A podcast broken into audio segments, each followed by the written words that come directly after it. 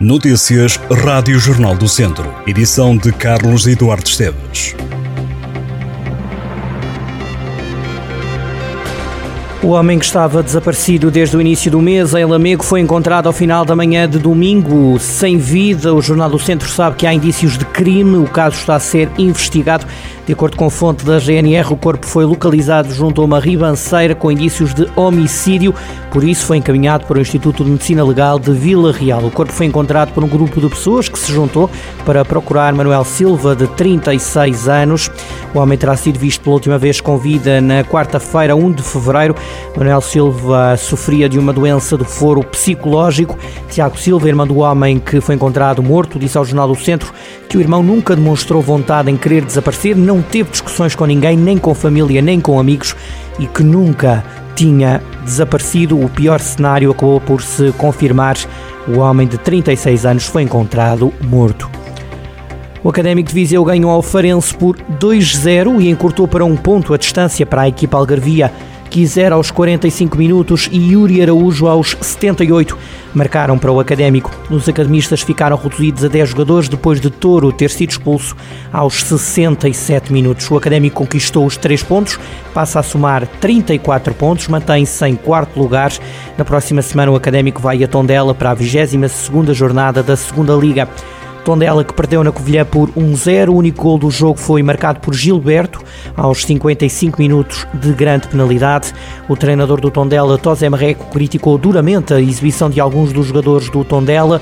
O técnico pediu que cada um assumisse responsabilidades e lamentou a fraca qualidade da equipa beira na segunda parte. O Tondela está em décimo lugar com 26 pontos. No Campeonato de Portugal, a jornada teve saldo de dois empates e uma derrota para as equipas do Distrito. Na Série B, o Castro Daire empatou a dois golos com o Rebordosa. Marcelo Ribeiro foi o herói ao apontar os dois golos da equipa castrense.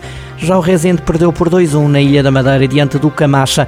Os dois clubes estão em zona de despromoção. Quanto à Série C, o Mortágua empatou em casa contra o Arronches e Benfica a um golo. Mortágua está acima da linha de água. Na divisão de honra começou este domingo a luta pela permanência. Piais e Roriz perderam e são cada vez mais últimos. Vamos conferir os eh, resultados. Fase manutenção, jornada 1. Grupo A, Canas Senhorim 0, Sátão 1. Paivense 2, Molelos 1 e Carvalhais 4, Roriz 0. No grupo B, Voselenses 2, Piães 1, Ferreira Daves 5, Santa Combadense 2 e Moimenta da Beira 0, Lusitano 2. Na luta pelo título, Oliveira de Frades e Sinfães ganharam e lideram. O Oliveira de Frades foi a Penalva do Castelo ganhar por 2-1, já o Sinfães ganhou em casa ao Nelas por 2-1. Vamos conferir então os resultados. Lamego 0, Lamelas 4, Penalvo do Castelo 1, Oliveira de Frades 2, Sinfães 2, Nelas 1 e Mangualde 2, Nespreira 2. Polémica no handball feminino. A Academia de São Pedro do Sul recebeu o Benfica e as águias queixam-se de insultos e intimidações no pavilhão de São Pedro do Sul. A equipa encarnada promete agir junto às autoridades. Ao Jornal do Centro, responsável pela Academia de Handball de São Pedro do Sul rejeita tais acontecimentos. Carlos Pires diz que houve troca de palavras provocadas pela equipa encarnada, mas recusa que tenha havido ameaças e fala de atitudes lamentáveis por parte dos encarnados. Carlos Pires diz mesmo que o Benfica teve atos de prepotência e de arrogância. Toda a história para ler em jornaldocentro.pt. Em campo, o Benfica ganhou 36 33. No handball masculino, o Académico deu um passo gigante rumo à manutenção. A vitória em Santo Tirso por 18-22 permitiu fugir ao último classificado e aproximar-se da zona de play-off de despromoção. Hilda Figueiredo, Presidente Nacional do Conselho Português para a Paz e Cooperação, apelou em Viseu para que o dinheiro que é gasto na corrida ao armamento seja utilizado para melhorar a qualidade de vida dos povos e que em Portugal poderia reverter-se para satisfazer as reivindicações dos trabalhadores. Num ato público que decorreu no Rocio, a ex-eurodeputada esteve em contacto com a população e ficou satisfeita por perceber que a mensagem parar a guerra e dar uma oportunidade à paz está a ser compreendida. Hilda Figueiredo disse ter ficado satisfeita com a recepção do ato público no Rocio.